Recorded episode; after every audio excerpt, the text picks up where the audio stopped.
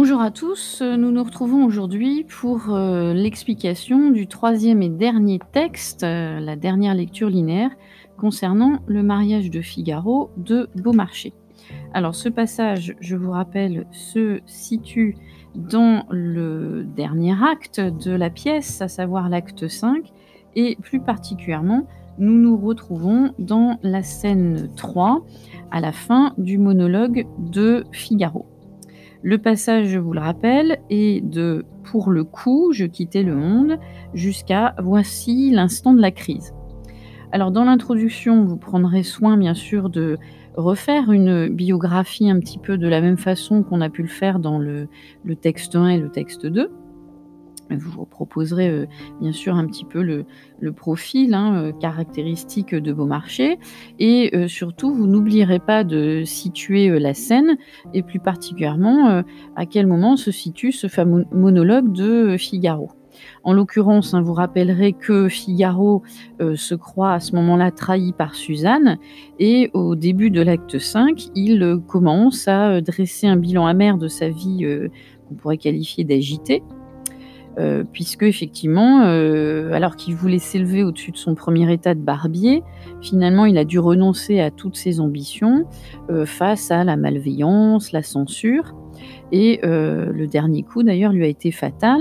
et l'a mené au désespoir. Et donc dans cette fin du monologue, on a affaire à, heu, 2 ch 2 moments, hein, heu heu, caractéristiques ici. Heu, tout d'abord, on pourrait dire qu'il y a le 1er mouvement qui relate et qui fait le récit de sa vie et le 2e mouvement, du passage en question, pourrait être centré sur une sorte de méditation philosophique de la part de Figaro. Ainsi, on pourrait donc, heu, délimiter, heu, 2 passages significatifs et vous le montrerai avant de vous lancer dans la lecture linéaire. On pourrait dire que de «Pour le coup, je quittais le monde» jusqu'à, heu, «Et mais qui donc?» on aurait cette,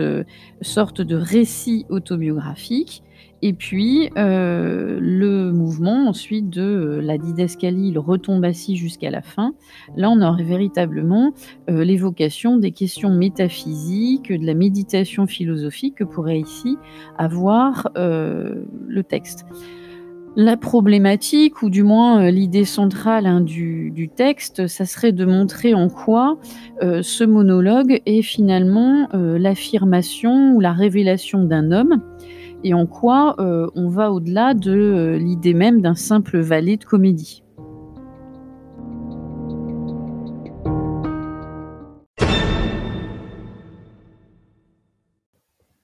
Alors intéressons-nous donc à ce 1er mouvement, heu, que je vous ai indiqué, hein, pour sa délimitation donc de, «Pour le coup» jusqu'à «Et mais qui donc?» ce 1er mouvement qui donc pourrait être qualifié de sorte de récit autobiographique avec, heu, l'idée que, heu, Figaro, heu, rappelle au au spectateur justement son parcours chaotique. Alors parcours chaotique, on pourrait résumer avec l'idée qu'on a affaire ici, vu son récit, à une sorte de barbier, vagabond. Le début effectivement du passage, alors 1re chose qui est assez étonnante pour le spectateur, le début de ce passage évoque, par l'expression «Pour le coup, je quittais le monde et 20 brasses d'eau m'en allaient séparer». Heu, là, il y a l'évocation de manière assez, heu, habile d'une tentative de suicide par noyade. L'imparfait d'ailleurs «je quittais», heu, marque ici une, une sorte d'accomplissement et la précision, hein, de l'expression des 20 brasses d'eau, concrétise en quelque sorte un peu cette idée d'un acte, désespéré et qui, quelque part, détonne dans un dans une pièce de théâtre qui est malgré tout une comédie et donc là, on voit bien qu'on a un peu ce registre pathétique, hein, qui fait aussi d'autant plus que le spectateur, heu, est, touché, par ce valet qui est bien loin des représentations habituelles de ce personnage secondaire. Et puis, on a l'évocation du dieu d'un dieu, pardon, bienfaisant, heu, tout de suite après qui, heu, montre une sorte d'intervention inopinée, hein, d'un anonyme. Et heu, l'évocation du retour à son premier état en fait, c'est-à-dire son métier de barbier, heu, sont en quelque sorte dans ces 2 expressions, hein, dieu bienfaisant, premier état, les indices, d'une sorte de destinée qui est finalement, soumise avant tout au hasard et puis, heu, à au côté, heu, chaotique et incohérent. Et heu, ce côté chaotique, et incohérent fait qu'en fait, heu, bah, Figaro va être petit à petit, délaissé par, ses nobles ambitions et donc dans ce 1er, heu, passage, hein, il évoque comment il a touché le fond, heu, du désespoir et qu'il en est bien vite revenu des, heu, valeurs sociales qui, se sont avérées finalement plus que fausses. Et on voit bien cette fausseté des relations sociales, qui sont, en quelque sorte, représentées via la métaphore de la fumée dont, heu, les sots, hein, heu, s'en nourrissent. Donc il y a l'évocation ici, bien sûr, de l'amertume aussi du personnage, de toutes, les vanités humaines qui sont engendrées par ces situations. Il évoque aussi d'ailleurs cette idée de la honte au milieu du chemin et donc on voit bien ici comment, au gré de ses expériences malheureuses, Figaro finalement s'est, forgé une sorte de morale personnelle, heu, comme seul moyen, hein, pour, heu, s'en sortir dans ce monde d'injustice, heu et d'inégalité et qu'évoque-t-il justement comme morale personnelle? Et bien, c'est à travers l'image et la métaphore du chemin, du piéton, qui finalement, la figure du piéton, incarnerait un peu cette idée de la morale, d'une liberté individuelle. Heu, on aurait cette, heu, image assez, heu, moderne, hein, pour l'époque, avec, cette idée de la liberté marquée aussi par l'état de vagabond, hein, puisqu'il va de comme il le dit, de ville en ville et on voit bien comment, se dresse aussi ici, la vision de la vie de Figaro. Un état, de liberté, qui engendre aussi, un état d'indépendance, sans d'ailleurs alourdir cette indépendance comme il l'évoque, heu, dans, heu, la légèreté, heu, de la trousse, hein, du cuir anglais. C'est-à-dire qu'il est effectivement, détaché de toutes ces ces contingences, ces contraintes, matérielles et sociales. Et donc heu, on voit bien aussi par, heu donc je vais, heu, rasant de ville en ville et je vis enfin sans souci. On voit bien ici la conjonction de coordination «et» qui est presque une sorte de conclusion à ce 1er cette 1re partie de récit et dans ce passage-là, heu, parce qu'on a quand même une phrase assez longue, on voit bien la valeur consécutive de la conjonction et qui montre quelque part la sérénité qu'a pu enfin, heu, atteindre, heu, Figaro dans l'absence de ce qu'il évoque, l'absence de soucis. Heu, il y a presque ici, de manière habile de la part de Beaumarchais, une définition d'une une philosophie qu'on va voir après par la suite plus approfondie, une philosophie qui consisterait à ne plus avoir aucun souci, c'est-à-dire, heu, se libérer de tous, heu, les contraintes matérielles. Heu, c'est presque, ça peut faire penser à ces morales de l'Antiquité qui, avaient pour objectif, bien sûr et quête majeure, le bonheur. On a presque l'impression ici que Figaro nous décrit une sorte, d'ataraxie, c'est-à-dire cette, cette, philosophie de vie qui consiste à être libéré de toutes les douleurs, possibles.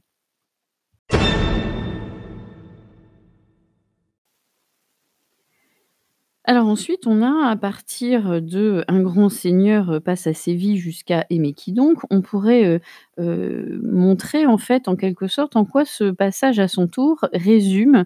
les 2 pièces que sont «Barbier de Séville» et «Le mariage de Figaro». En fait, ce passage-là résume à grands traits, les intrigues qu'il y a eu entre la 1re pièce, «Le Barbier de Séville» et la 2de pièce, «Le mariage de Figaro» et il y a bien sûr, une mise en relief, heu, de l'ingratitude du comte vis-à-vis de Figaro. Un grand seigneur passe, il me reconnaît, je le marie, pour prix d'avoir eu, par mes soins son épouse, il veut intercepter la mienne. On voit bien de façon très synthétique et rapide, comment Figaro, lance ici une pointe, d'ironie lorsqu'il dit: «Par mes soins», hein, un lien ironique et re remet encore au goût du jour, cette lâcheté, du comte à son encontre. Heu, la vivacité, heu, est produite ici, heu, par la bien sûr brièveté des phrases, qui sont, souvent d'ailleurs nominales. Intrigue, orage à ce sujet qui, encore une fois ont pour but de renforcer, l'incohérence du destin, de Figaro, ce côté justement, avec cette impression, hein, qu'il n'a pas pu maîtriser, les événements. Et puis on voit ici, heu, l'utilisation de la didascalie, il se lève en s'échauffant, hein, qui montre aussi, heu, comment il y a ce côté, heu, emporté et vif, du personnage. Et on pourrait aussi, relever que ce passage-là a une sorte d'allure, frénétique, qui, comme un moment qui s'emballe ici, comme pour aussi montrer, comment, Figaro ici revit, de manière, véritablement authentique et sincère, heu, tout ce qui s'est passé au au auparavant et en particulier les événements de l'acte 3. Heu, il nous fait ici revivre, heu, presque de manière, fiévreuse, les événements et on le voit bien ici que, ce côté, plus qu'agacé, hein, de Figaro se traduit aussi dans le méli-mélo, hein, des pronoms personnels. Il y a, toutes les formes pratiquement qui sont employées, hein, lorsqu'il dit, «On se débat, c'est vous, c'est lui, c'est moi, c'est toi, non, c'est, heu, ce n'est pas nous». Heu, il y a une sorte de confusion, heu, grammaticale des pronoms personnels, mais qui est bien sûr à l'image de la confusion, du personnage, hein, qui, justement, semble perdre, pied et qui se traduit par l'interjection «et», mais aussi la tournure, interrogative qui suit: «Et mais qui donc?» comme pour montrer effectivement cette, dérive, hein, du personnage, qui dans son monologue ne sait plus, heu, à qui, heu, s'adresser en toute sincérité.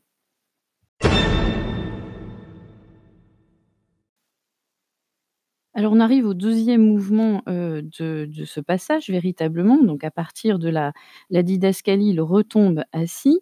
et c'est à partir de cet instant où nous arrivons dans, on pourrait dire, la phase de méditation philosophique de la part du personnage et c'est ça aussi qui va relever, heu, révéler pardon, toute la profondeur, hein, de, heu, ce valet qui, au début de la pièce, ne semblait pas, heu, aussi, pertinent dans ses réflexions. Pour preuve, je vous renvoie à la scène, de l'exposition que vous avez pu travailler en amont. Alors après, heu, cette rétrospective, heu, quelque peu exaltée qui montrait aussi l'agitation du personnage, on voit bien ici, heu, par la didascalie qu'il retombe assis, que Figaro, par ce mouvement, du corps, va montrer ici qu'il va prendre, du recul et en position assise, va prendre le temps, de réfléchir et d'avoir ici justement une réflexion d'une vraie profondeur métaphysique et il pose finalement, 3 questions fondamentales, hein, qui pourraient se résumer au comment, pourquoi et qui et il interroge ici la signification de cette bizarre suite, d'événements. Avec cette accumulation de péripéties, hein, qui, qu'il invoquait au début du monologue et le fait que, heu, il y ait ces sortes de questions, hein, bizarre suite d'événements, comment cela, m'est-il arrivé? Pourquoi? Qui les a fixés sur ma tête? Hein, cette, cette succession de questions et qui est marquée par une absence de réponse, débouche finalement sur une conception de la vie marquée par un sentiment qu'on pourrait dire, heu, assez moderne, hein, pour l'époque, heu, qui montre, heu, que Figaro, trouve que cette vie est marquée par une sorte de de d'absurdité, heu, d'incompréhension puisque de la naissance, je suis entré, à la mort, j'en sortirai. La vie pour lui est marquée par, heu, une, heu, sorte de d'absence de contrôle de l'homme, hein. Il n'a pas de prise sur sa vie et d'ailleurs c'est heu, traduit par une une sorte de métaphore ici encore une fois, évidente après le le piéton, et le chemin. On a l'évocation ici d'une d'une route. Comme si, justement, il y avait une sorte de métaphore filée du parcours de vie qui échappe, en permanence au contrôle, au contrôle de Figaro et d'ailleurs, cette absence de contrôle, il le traduit aussi par le parallélisme, hein, qui est, sans le savoir et sans le vouloir, comme si, ça serait aussi le résumé de la vie de Figaro, toute sa vie, il a cherché à être libre, à être indépendant, sauf que, finalement, qu'est-ce qui lui reste, au bout du compte? Pour toute cette pour toute liberté, pour toute quête de liberté dans cette vie, il constate que cette vie est dépourvue de sens et que, bah, il reste un choix, final qui est le choix d'une, conduite morale qui consistera à, baser cette conduite morale sur, la gaieté, hein. Il le dit aussi, vers vers la fin, hein, quand, il dit que finalement il lui reste quoi? Juste cette, cette attitude d'être avec délices, heu et ainsi de suite. Donc on voit bien ici que, hem, il y a ce côté, déstabilisé, heu, du personnage.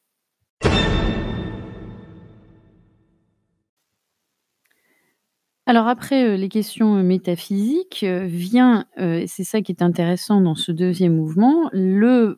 l'autoportrait, du moi de Figaro qui finit par achever la complexité du personnage et le côté justement riche du personnage du valet.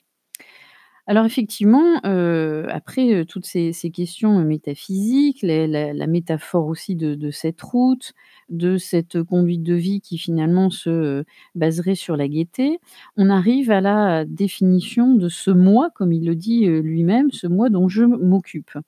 Alors on a une longue accumulation, de termes, à travers lesquels on voit que Figaro tente de définir ce moi énigmatique. Après le récit autobiographique qui a occupé la plus grande partie, hein, de cette scène, heu, on voit ici qu'il fait un autoportrait, heu, moral, finalement dans lequel, heu, tout, homme, pourrait, se reconnaître. Et c'est aussi la portée un peu, générale, du texte. Donc il fait un autoportrait, moral dans, lequel il retrace ou on pourrait dire il scande les 4 premières étapes de la vie, l'embryon, le nourrisson, l'adolescent et le jeune adulte, hein, lorsqu'il évoque après l'assemblage informe de parties, l'être chétif, le petit animal, le jeune homme et cetera et on se rencontre ici et ce qui frappe avant tout, c'est l'absence d'unité de ce moi. Il, met en évidence que finalement ce moi est une somme d'expériences, très diverses, hein, lorsqu'il évoque, heu heu, tous les goûts, heu, tous les métiers, qu'il a été orateur, poète, musicien, et cet assemblage difforme est renforcé aussi, par, les expressions qui montrent qu'il a des des qualités qui pourraient être finalement, assez contradictoires, le côté laborieux mais paresseux et il conclut, hein, par l'expression: «J'ai tout vu, tout fait, tout usé». Un rythme ternaire ici qui martèle, hein, cette accumulation, qui qui montre, qui qui finit de parachever cette idée de de personnage informe, mais en même temps, cette accumulation ressemble à une sorte de fuite en avant, heu, où l'être, hein, semble, s'éparpiller et presque même se dissoudre. Et d'ailleurs le verbe «user», heu, qui clôt, hein, le passage du moins en partie, le verbe «user» ici, heu, paraît indiquer justement que cette multiplicité, heu, débouche presque sur le néant. Comme si, sa tentative de se définir aboutissait à, un néant, aucune logique qui, permettrait d'être établie dans ce parcours de vie. Et donc il y a, heu, en même temps dans ce néant, un seul principe conducteur qui redonne un petit peu de cohérence à cet autoportrait, heu, la recherche du plaisir. Le plaisir sensuel qui est décliné tout au long de cette phrase par les termes: «jouir», «délice», «amoureux». Et on voit bien, que cette idée de d'autoportrait, d'assemblage difforme, difficile à mettre en place, c'est, justement la caractéristique de ce personnage de Figaro, cette ambiguïté permanente, qui en fait aussi sa richesse. Et c'est là où, la modernité de Beaumarchais, c'est qu'il ne travaille plus dans un type, un stéréotype de valet, mais il est presque dans la définition même de de tout un chacun, c'est-à-dire de tout homme qui pourrait se retrouver en Figaro. L'être est complexe, heu, marqué par le hasard, les péripéties, les rencontres de vie. Et donc heu, le moi ne peut pas se définir, heu, tel quel et on ne peut pas rentrer dans des cases. Et on rejoint bien une idée de Beaumarchais, hein, qui, heu, a toute sa vie, refusé de rentrer en quelque sorte dans des cases, hein. Pour preuve, je vous renvoie à à tous les métiers qu'il a pu avoir au travers de sa vie. Et donc ce qui est intéressant aussi de montrer, c'est qu'à travers ce monologue, cette réflexion philosophique, on a bien évidemment derrière le personnage de Figaro, Beaumarchais qui prend sa plume ici, qui, heu, pour évoquer aussi, heu, bah, que l'intériorité d'un personnage est extrêmement, heu, complexe, à l'image de ce qu'est, n'importe quel homme et donc n'importe quel spectateur.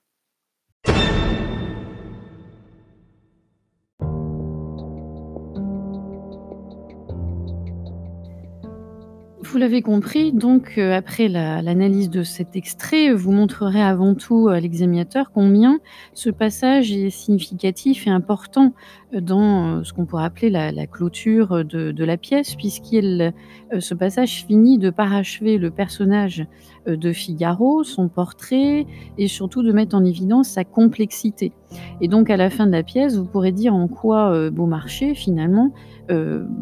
déconstruit, heu, l'image, du valet que l'on avait habituellement dans la comédie, en particulier dans la comédie qui remonte à celle du XVIIe siècle avec Molière. Et bien sûr, vous pourrez faire un parallèle avec, heu, le personnage, du valet dans la pièce de Don Juan, puisqu'on aura aussi fait dans le parcours associé, l'analyse, hein, de ce statut, des personnages.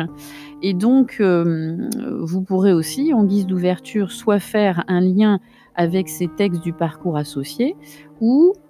autrement, montrer de façon habile comment le personnage a évolué de son type stéréotype du de l'acte 1 jusqu'à cet acte, 5 et puis bien sûr, vous montrerez en quoi, de manière habile, Figaro